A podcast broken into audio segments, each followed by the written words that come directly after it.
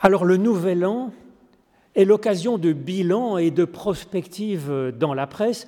Et cette année, nous avons vu fleurir bien souvent le mot d'apocalypse en gros titre. Alors merci pour cet hommage à la Bible, même si l'Apocalypse n'est pas ce que l'on pense parfois, ce que bien des personnes pensent. L'Apocalypse est par définition un évangile, c'est-à-dire une bonne nouvelle bonne nouvelle du salut de Dieu donné en Jésus-Christ. Ce n'est pas une annonce de catastrophe. Alors, j'ai choisi pour nous ce matin un des textes les plus durs de l'Apocalypse, le chapitre 16, avec le grand conflit final de l'Armageddon, mot qui est à peu près aussi connu que le mot Apocalypse, pour nourrir les fantasmes de ceux qui n'ont jamais lu l'Apocalypse en fait. Alors cela dit, on a des excuses de ne pas lire l'Apocalypse parce que ce n'est pas un texte facile. C'est un texte qui prête aux interprétations les plus fantaisistes, les plus menaçantes. Et Calvin lui-même n'aimait pas tellement ce livre. Il a commenté à peu près tous les livres de la Bible, mais pas l'Apocalypse, ce que je comprends tout à fait, mais quand même, ouvrons-nous pour ce jour à ces textes. Alors chapitre 16. J'entendis une voix forte venant du temple et qui disait aux sept anges, Allez et versez les sept coupes de la fureur de Dieu sur la terre. Le premier ange partit et répandit sa coupe sur la terre. Un ulcère malin et douloureux atteignit les humains qui avaient la marque de la bête et qui se prosternaient devant son image. Le deuxième ange répandit sa coupe dans la mer qui devint du sang, comme celui d'un mort, et tous les êtres vivants qui étaient dans la mer moururent. Le troisième ange répandit sa coupe dans les fleuves et les sources des eaux, et tout devint du sang. J'entendis l'ange des eaux dire, Tu es juste, toi qui es et qui étais, toi le saint, puisque tu as jugé ainsi. En effet, ils ont répandu le sang des saints et des prophètes, et tu leur as donné du sang à boire, ils le méritent. J'entendis l'autel dire, Oui Seigneur Dieu, le Tout-Puissant, tes jugements sont vrais et justes. Le quatrième ange répandit sa coupe sur le soleil, et il lui fut donné de brûler les humains par le feu. Et les humains furent brûlés par une chaleur torride, et ils blasphémèrent le nom de Dieu qui a le pouvoir sur ses plaies, et ils ne changèrent pas de point de vue sur Dieu pour lui donner gloire. Le cinquième ange répandit sa coupe sur le trône de la bête. Son royaume fut obscurci, les gens se mordaient la langue de douleur, et ils blasphémèrent le Dieu du ciel à cause de leurs douleurs et de leurs ulcères, mais ils ne changèrent pas de point de vue sur leurs œuvres. Le sixième ange répandit sa coupe sur le grand fleuve, l'Euphrate. L'eau en tarit pour préparer le chemin aux rois qui viennent de l'Orient. Je vis sortir de la bouche du dragon, de la bouche de la bête et de la bouche du prophète de mensonges trois esprits impurs semblables à des grenouilles. Ce sont des esprits de démons qui produisent des signes et qui s'en vont vers les rois de toute la terre habitée afin de les rassembler pour la guerre, celle du grand jour de Dieu le Tout-Puissant. Ils les rassemblèrent au lieu appelé en hébreu l'Armageddon. Le septième ange répandit sa coupe dans l'air. Il sortit du sanctuaire une voix forte venant du trône qui disait C'est fait. Il y eut alors des éclairs, des voix, des tonnerres et un grand tremblement de terre tel qu'il n'y en a pas eu depuis qu'il y a des humains sur la terre. La grande ville fut divisée en trois parties. Les villes des nations tombèrent, et Dieu se souvint de Babylone la grande pour lui donner la coupe du vin de sa colère ardente. Toutes les îles s'enfuirent et les montagnes ne furent pas retrouvées. Une grosse grêle avec des grêlons lourds comme un talent, tomba du ciel sur les humains et les humains blasphémèrent Dieu à cause de la pluie de la grêle, parce que c'était une très grande plaie. Alors je vous fais grâce des chapitres 17 à 20 pour arriver à la finale, à la conclusion donc de l'Apocalypse, au chapitre 21 dont je vous lirai le début, et puis la fin du chapitre 21 et le début du chapitre 22. Alors je vis un ciel nouveau et une terre nouvelle, car le premier ciel et la première terre étaient partis, et la mer n'était plus. Et je vis descendre du ciel d'auprès de Dieu la ville sainte, la Jérusalem nouvelle prête, comme une mariée qui s'est préparée pour son mari. J'entendis du trône une voix forte qui disait, La demeure de Dieu est avec les humains. Il aura sa demeure avec eux, ils seront ses peuples, et lui-même qui est Dieu avec eux sera leur Dieu. Il essuiera toute larmes de leurs yeux, la mort ne sera plus, il n'y aura plus ni deuil, ni cri, ni douleur, car les premières choses ont disparu. Celui qui était assis sur le trône dit, De tout je fais du nouveau. Et il dit, Écris car ces paroles sont certaines et vraies. Il me dit, c'est fait. Moi, je suis l'alpha et l'oméga, le commencement et la finalité. À celui qui a soif, je donnerai de la source de l'eau de la vie, gratuitement. La ville n'a besoin ni du soleil ni de la lune pour briller, car la gloire de Dieu l'éclaire, et sa lampe, c'est l'agneau. Les nations marcheront à sa lumière et les rois de la terre y apporteront leur gloire. Les portes ne se fermeront, jamais pendant le jour. Or là, il n'y aura plus de nuit. On y apportera la gloire et l'honneur des nations. Il n'y entrera jamais rien de tout souillé, ni faiseur d'abomination ou de mensonges, mais ceux-là seuls qui sont inscrits dans le livre de vie de l'agneau. Et il me montra un fleuve d'eau vive, limpide comme du cristal, sortant du trône de Dieu et de l'agneau, au milieu de la grande rue de la ville et sur les deux bords du fleuve, un arbre de vie produisant douze récoltes et donnant son fruit chaque mois, les feuilles de l'arbre étant pour la guérison des nations.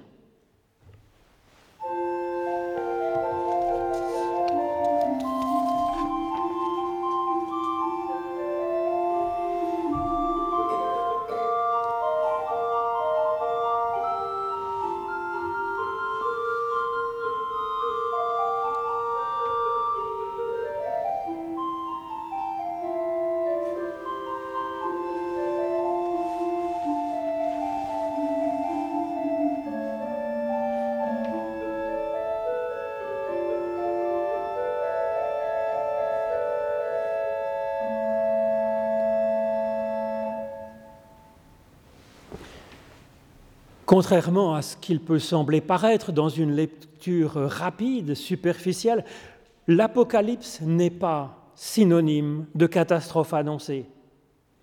Déjà, les premiers mots de ce livre de la Bible le montrent bien, ce livre appelé Apocalypse. En effet, ce livre commence par ces mots Apocalypse de Jésus-Christ, c'est-à-dire en grec littéralement dévoilement de Jésus comme Christ comme sauveur du monde.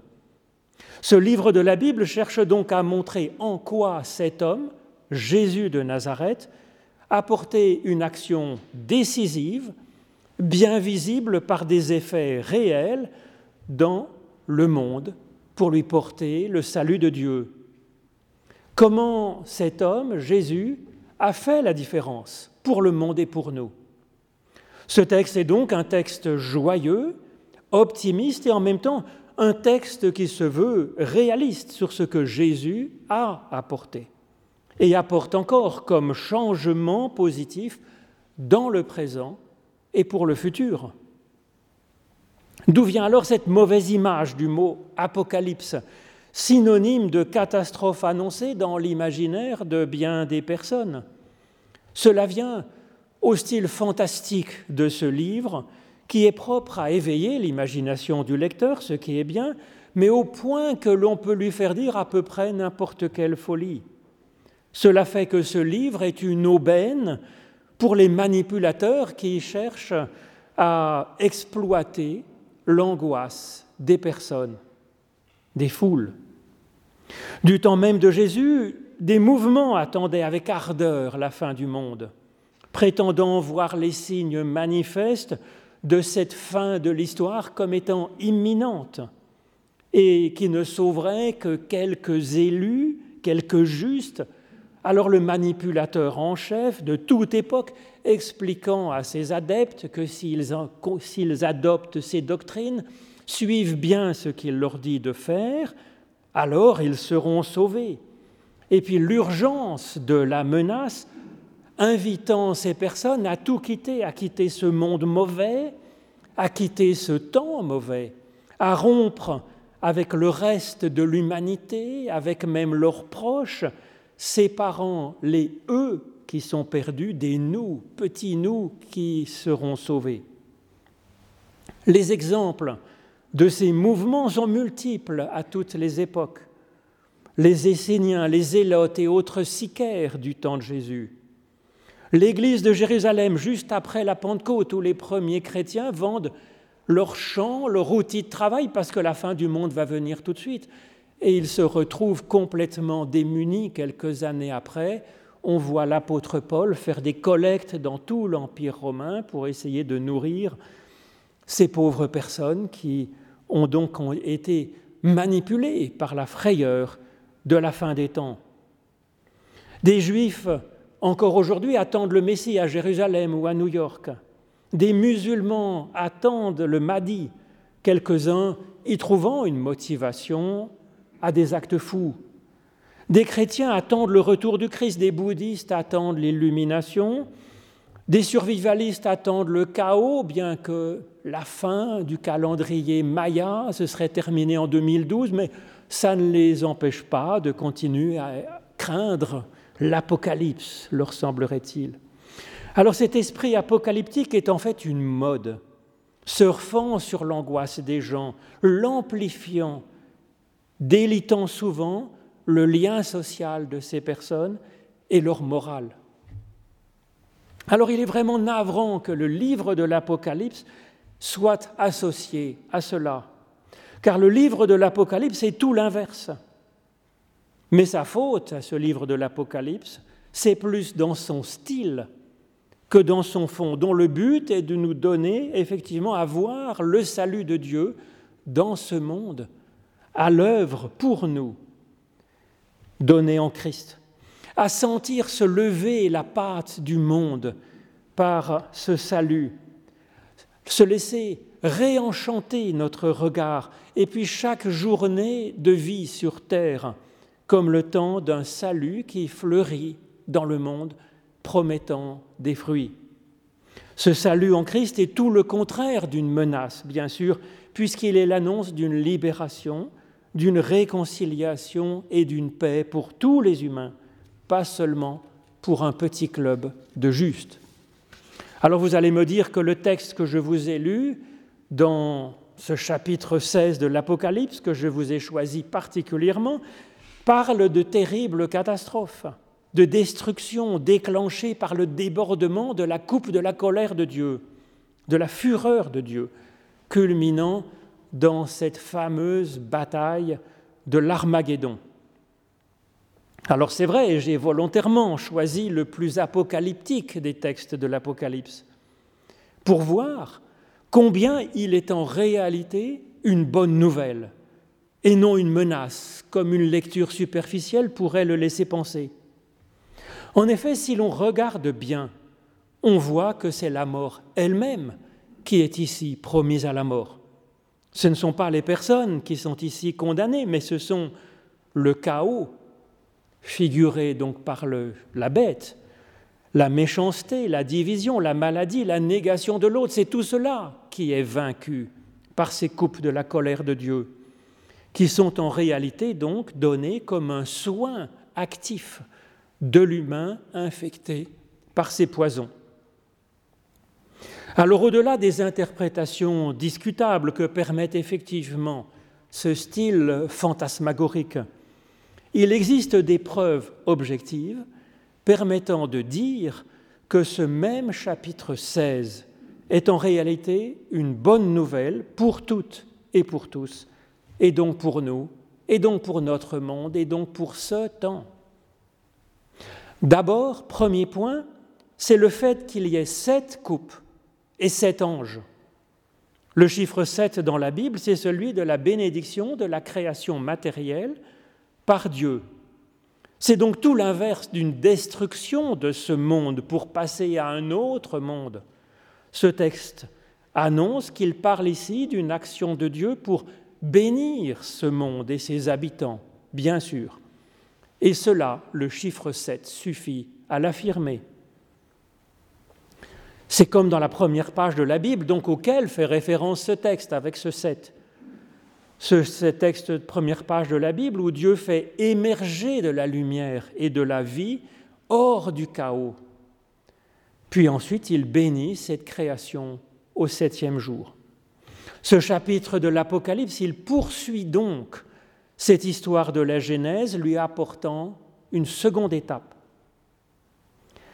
Après la création de Dieu de ce qui est par Dieu de ce qui est bon, voilà ce monde donc où coexiste à la fois le meilleur et le pire, avec tant de beauté, tant de gestes extraordinaires, et puis aussi du chaos et des actes de mort, c'est vrai. Ce texte nous dit que le salut donné en Christ est comme un soin pour ce monde et pour ses habitants, et que ce soin est encore une bénédiction puisqu'il y en a sept de ces coupes. Ce texte, on peut ensuite l'interpréter comme on veut, avec ses figures fantastiques, à condition donc d'y lire une bénédiction de Dieu. C'est quand même un point de vérification, un point, un point de preuve. Second signe que ce chapitre est plein de tendresse pour ce monde et pour nous, c'est que l'action de Dieu est portée par des anges. Par définition, un ange est le vecteur d'une action de Dieu, une action qui est présentée comme une parole de Dieu. Or, dans la Bible, quand on dit que Dieu crée avec sa parole, c'est la façon la plus douce et la plus respectueuse qui soit de créer. En effet, une parole, c'est comme une proposition, comme une idée qui est chuchotée à l'oreille, comme une bénédiction donnée, répétée inlassablement, et puis qui est reçue dans la prière, parce que chaque fois que dans la Bible il est question d'ange, c'est un appel à prier pour recevoir une bénédiction que Dieu nous offre. D'ailleurs, cette action de Dieu, elle n'est pas contre ce monde qui a été créé pour l'éliminer. Au contraire, nous voyons que les coupes sont versées sur euh, toutes les bonnes choses de ce monde créé pour le purifier, pour les délivrer de ce qui pourrait être comme une source de mal qui pourrait les abîmer et les salir et les détruire, les faire retourner au chaos. Et c'est bien comme ça qu'agit quelqu'un qui aime, le délivrant de ce qui vient le blesser, le tuer, le réduire. Un troisième signe, que même ce chapitre 16 de l'Armageddon est plein de tendresse pour nous, c'est que Dieu est appelé ici Seigneur Dieu et pas simplement Dieu. Et cela ne trompe pas. En effet, l'expression Seigneur Dieu, c'est la traduction de l'hébreu Yahvé Elohim, qui est Dieu en tant que source de tendresse, en tant que source d'être, comme le dit Yahvé, un source de tendresse, de pardon, d'amour d'un Dieu qui nous accompagne fidèlement alors même que nous sommes pécheurs pour nous bénir et nous sauver du pétrin où nous nous sommes fourrés. C'est le Dieu qui se révèle à Moïse au buisson ardent, comme ayant entendu la souffrance de son peuple qui gémit sous les coups des Égyptiens, son peuple enfermé dans une situation dramatique dont il ne peut pas se sortir. Yahvé venant le sauver, le libérer, le conduire vers la vie. Et effectivement, les plaies dont il est question dans notre chapitre 16 de l'Apocalypse sont une reprise évidente des plaies d'Égypte qui ont pour but de faire lâcher prise au Pharaon pour que les Hébreux puissent se mettre en route vers la vie. Et donc ces plaies ne sont pas des punitions contre les Hébreux, qui se sont pourtant délibérément euh, laissés glisser vers ce que représente l'Égypte. Mais ces plaies sont contre le Pharaon qui les empêche de sortir, de s'en sortir. Ce récit de l'Exode, il est lu bien sûr depuis 2500 ans, pas simplement par des chrétiens libéraux au XXIe siècle, comme celui d'une libération qui est à vivre à chaque génération, par chaque personne et par l'humanité entière. Nous sommes à la fois l'hébreu, ça représente notre meilleure part, pleine de foi, d'allant, de cheminement, et nous sommes aussi l'Égyptien finalement de cette histoire. Nous sommes à la fois Pharaon et Moïse. Ce sont des figures de nous-mêmes. Dieu venant nous sauver, venant afin que le meilleur de chacun, figuré par l'hébreu, soit libéré des griffes de ce qui l'asservit, le blesse et le tue, figuré par Pharaon et son armée. Donc dans ce chapitre 16 de l'Apocalypse, les sept anges et leurs sept coupes de la colère de Dieu fonctionnent de la même façon, parlant d'un salut à vivre, à recevoir, comme écartant ce qui est source de mort, de chaos, d'oppression, de négation de la vie dans notre monde et en nous.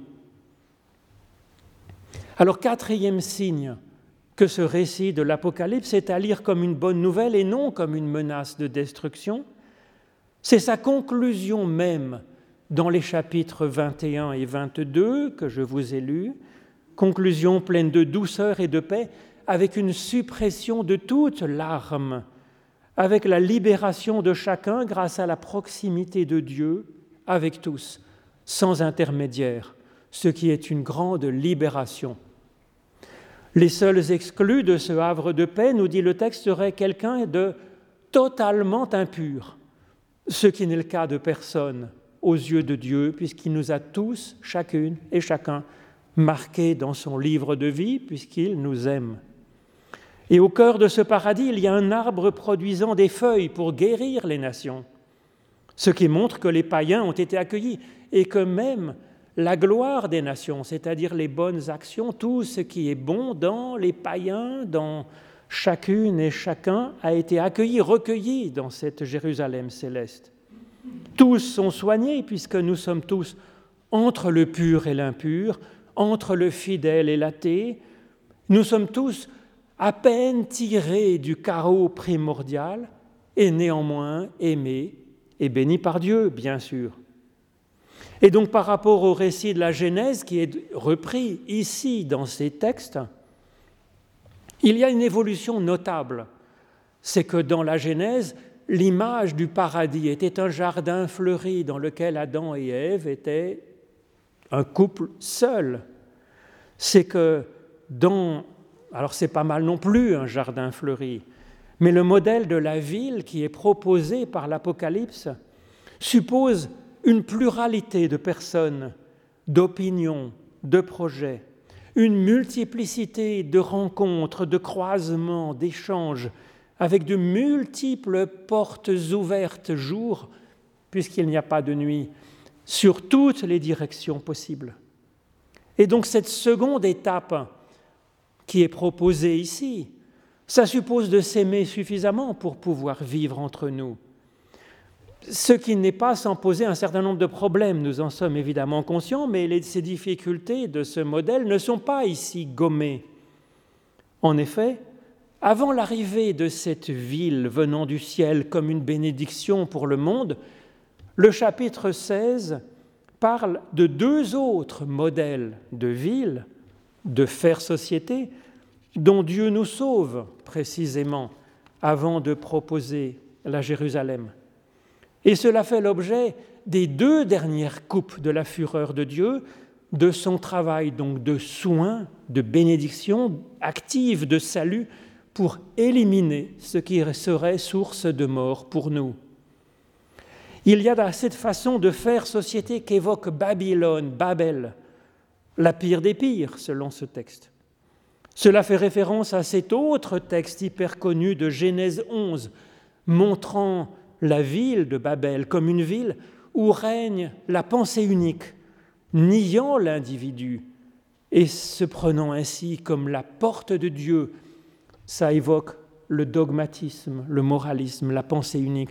Il y a là un poison menaçant les églises, les partis politiques, les sociétés, les familles, les couples, par l'absence de pensée personnelle, l'étouffement de la créativité de chacun. Au contraire, l'Apocalypse nous propose d'épouser le modèle de la Jérusalem, selon Dieu, une ville de pluralisme, d'ouverture et de paix. Bon, parce que pour ce qui est de la Jérusalem géographique, euh, c'est tout l'inverse, malheureusement, mais bon. Armageddon évoque une autre façon bien nocive d'être ensemble, diamétralement opposée au problème de Babel, mais terrible aussi. En effet, le texte nous dit que pour comprendre ce qu'il dénonce avec ce lieu Armageddon, il faut le lire en hébreu. Alors il est souvent indiqué dans les notes en bas de page des Bibles que le début, du mot Ar signifierait les montagnes. Il me semble que dans ce contexte où le modèle donc est une ville, le mot Ar doit être lu, bon, puisque c'est en grec, on ne sait pas, sans H, signifiant, les villes au pluriel en hébreu. Ensuite, Armageddon, ça peut vouloir dire deux choses différentes, mais ça, tout le monde est d'accord là-dessus. C'est le propre de l'hébreu de vouloir dire plusieurs choses. Magédon, ça veut dire à la fois l'idée de rassemblement et la multiplicité de coupures, un peu haché menu.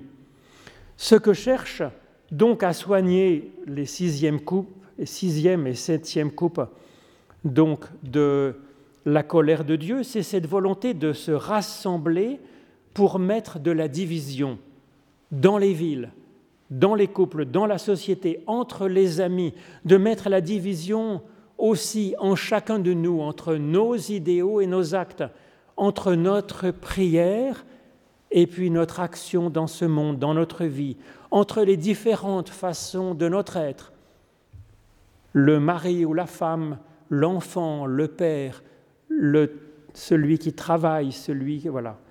L'Apocalypse, elle annonce que Dieu vise une société tout autre, faite de rencontres, de carrefours, d'ouverture, de liberté, de se rencontrer ou de se retirer, et tout cela en paix, irrigué par la parole de Dieu, coulant comme une source vive, illuminé par la lumière dont tout le monde est au bénéfice, lui permettant de se faire sa propre opinion personnellement. C'est ainsi que ces sept coupes de la colère de Dieu sont comme des remèdes pour soigner l'humain, soigner à chaque fois ce qui pourrait être source de chaos et de mort, et comme le dit le texte à plusieurs reprises avec un sonore, c'est fait, c'est déjà accompli. Les signes de ce salut sont à reconnaître comme étant déjà à l'œuvre à travers ce qui a été semé dans le monde par Jésus-Christ. Ce n'est pas un autre monde à attendre, c'est un processus à vivre et à épouser, faisant euh, du nouveau avec tout, nous dit le texte, nous permettant de découvrir ce qui était caché, comme signifie le mot Apocalypse, découvrir ce qui est source de bonnes choses dans ce monde et en ce que nous sommes, au plus profond de nous, qui sommes faits donc temple de l'Éternel, dans notre passé et dans notre présent. Vivre et voir avancer avec bonheur ce processus de libération du meilleur et puis l'épouser soi-même. Deux grands lecteurs de l'Apocalypse la lisent ainsi comme un salut à vivre aujourd'hui. Alors je vous recommande, si ça vous intéresse l'Apocalypse, de lire le théologien Jacques Ellul, qui est assez facile à lire et qui est excellent sur l'Apocalypse. Et puis, il y a aussi un autre témoin, c'est le fameux euh, psychiatre suisse Carl Jung, qui voit dans l'Apocalypse un processus, un archétype de la constitution de soi-même et de l'humain, à vivre donc individuellement et collectivement, avec effectivement une révélation de ce qui était enfoui en nous, dans notre inconscient collectif ou personnel, avec ensuite un jugement entre des pôles qui sont en tension en nous et dans l'humanité, avec une destruction de ce qui est mortifère. C'est donc là une sorte de guérison et finalement une sublimation de ce que nous sommes. Alors plutôt que de ruminer les chants des sirènes de l'angoisse et du désespoir, je voudrais ouvrir les yeux sur la réalité de l'incroyable beauté de ce monde et de ses habitants. Alors si chemin faisant, en ouvrant les yeux, nous voyons quelques grains de sable, eh bien comme dans ce texte, nous soufflerons dessus du souffle de l'Esprit, et ce sera bien. Amen.